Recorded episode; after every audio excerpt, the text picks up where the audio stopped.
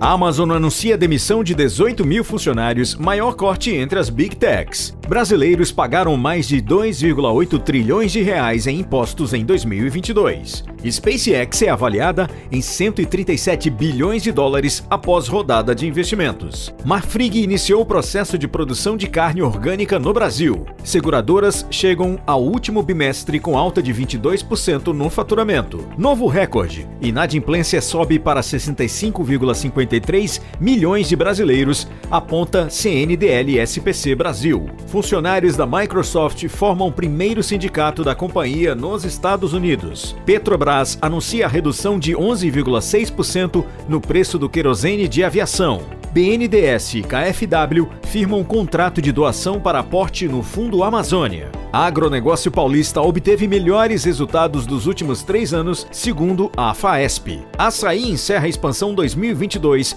com 60 novas lojas. Jovens portugueses buscam casas modulares e ecológicas para morar. Valor de mercado da Apple cai abaixo de 2 trilhões de dólares pela primeira vez desde 2021. BNB destina 2,4 milhões de reais para financiar a aceleração de 60 startups. Auditor fiscal Carlos Egino Ribeiro de Alencar foi escolhido para comandar o CAF.